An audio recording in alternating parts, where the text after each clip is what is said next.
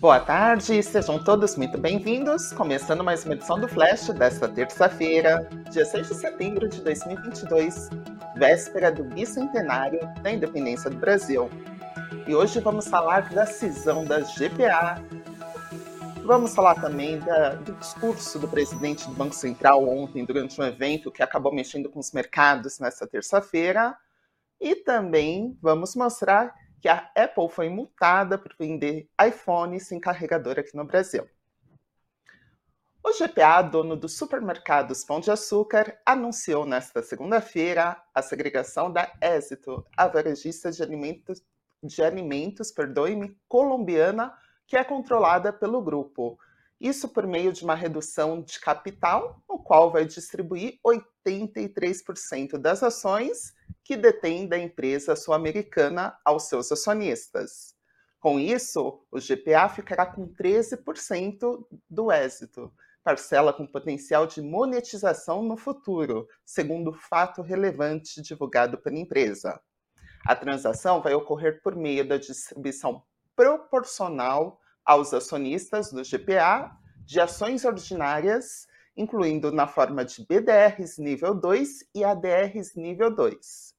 A transação faz parte de uma estratégia do grupo francês Cassino, que é controlador das operações do GPA e do açaí, em aumentar o valor das suas controladas na América Latina.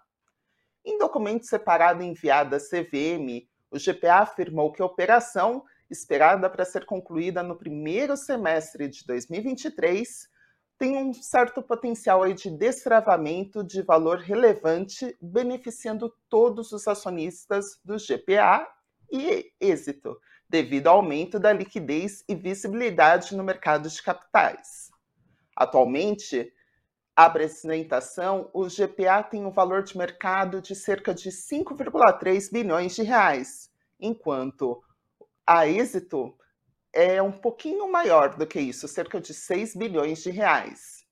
E nessa segunda-feira, a ação do GPA aumentou aí cerca de 9,72% após o anúncio e repercutindo especulações sobre a potencial mudança no controle com o retorno do empresário Abílio Diniz.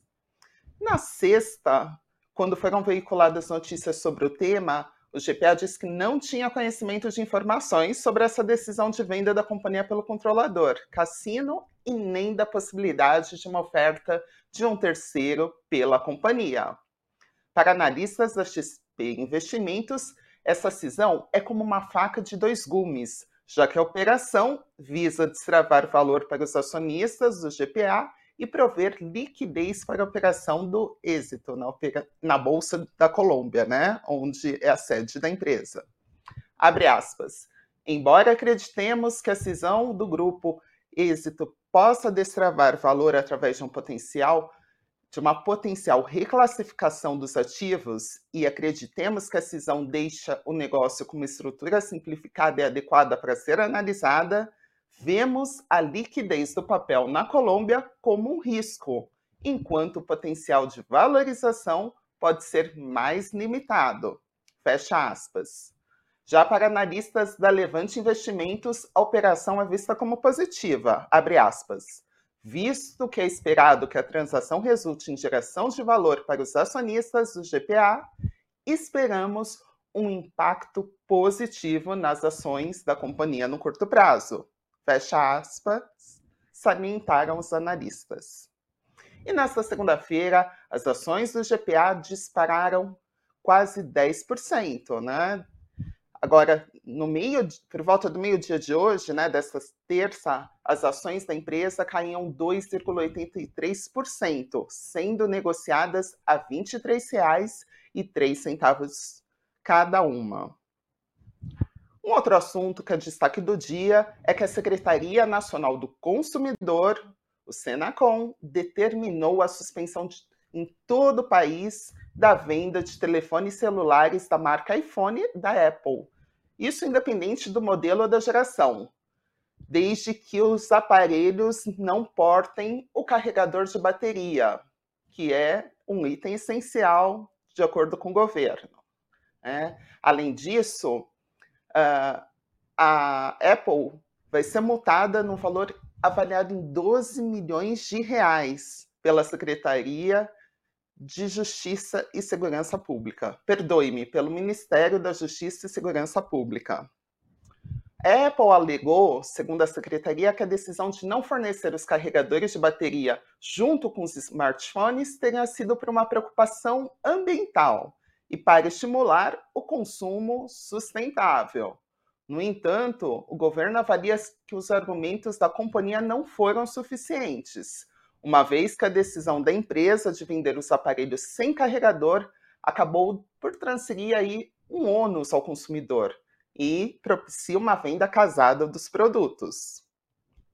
Outro destaque do dia é a divulgação do IVAR, o Índice de Variação dos Aluguéis Residenciais, divulgado pela FGV, que mostra que teve uma alta de 1,76% em agosto, depois de um aumento de 1,05% no mês de julho.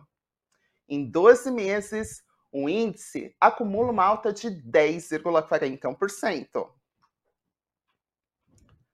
Outra notícia aí do mundo de negócios é que a Gol registrou uma alta de 46,3%, passando para 2,6 milhões na demanda total por seus voos.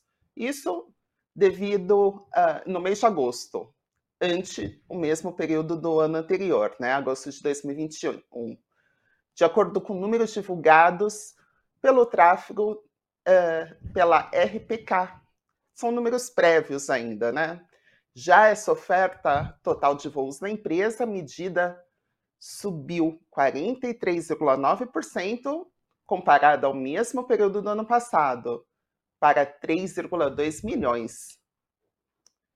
E uma fala do presidente do Banco Central, Roberto Campos Neto, está mexendo com o mercado nesta terça-feira.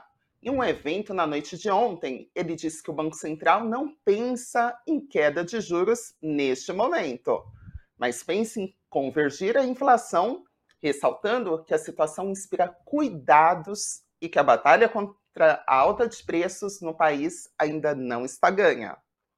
Campos Neto destacou que, em grande parte do efeito positivo observado recentemente pelos dados da inflação, foi fruto de medidas do governo, reforçando aí a estratégia do Copom de que vai seguir vigilante a uma possível alta na taxa Selic neste mês, um possível ajuste, como ele diz, né?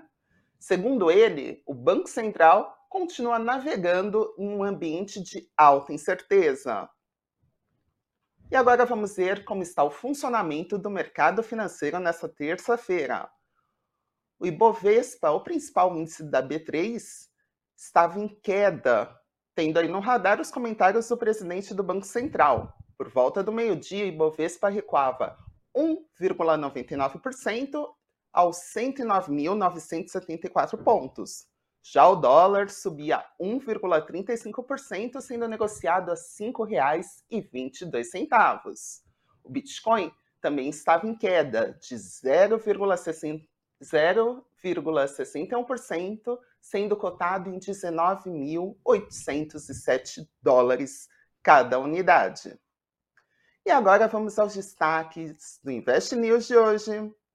O programa Cafeína mostra a relação entre o pagamento de dividendos e a queda nas respectivas ações, e se vale a pena investir nos papéis apesar desse ajuste de preços. Já o destaque do nosso site, investnews.com.br, nós vamos ver a lista das ações mais recomendadas para o mês de setembro. As ações do atacadista Açaí lideram a lista das mais recomendadas, de acordo com o levantamento feito pelo Invest News, com 14 carteiras elaboradas por bancos e corretoras. Isso desmancou a empresa Vale, que ocupava, desde o início do levantamento, em fevereiro deste ano, o primeiro lugar no pódio. Para conferir o ranking completo, acesse o nosso site. E não se esqueçam de deixar o seu like, pessoal. Se inscrevam em nosso canal e fiquem por dentro das notícias mais importantes do mercado financeiro. E o Flash de hoje fica por aqui. Não se esqueçam de acompanhar às seis e meia da tarde, ao vivo, o Boletim Invest News, logo após o encerramento do pregão da Bolsa.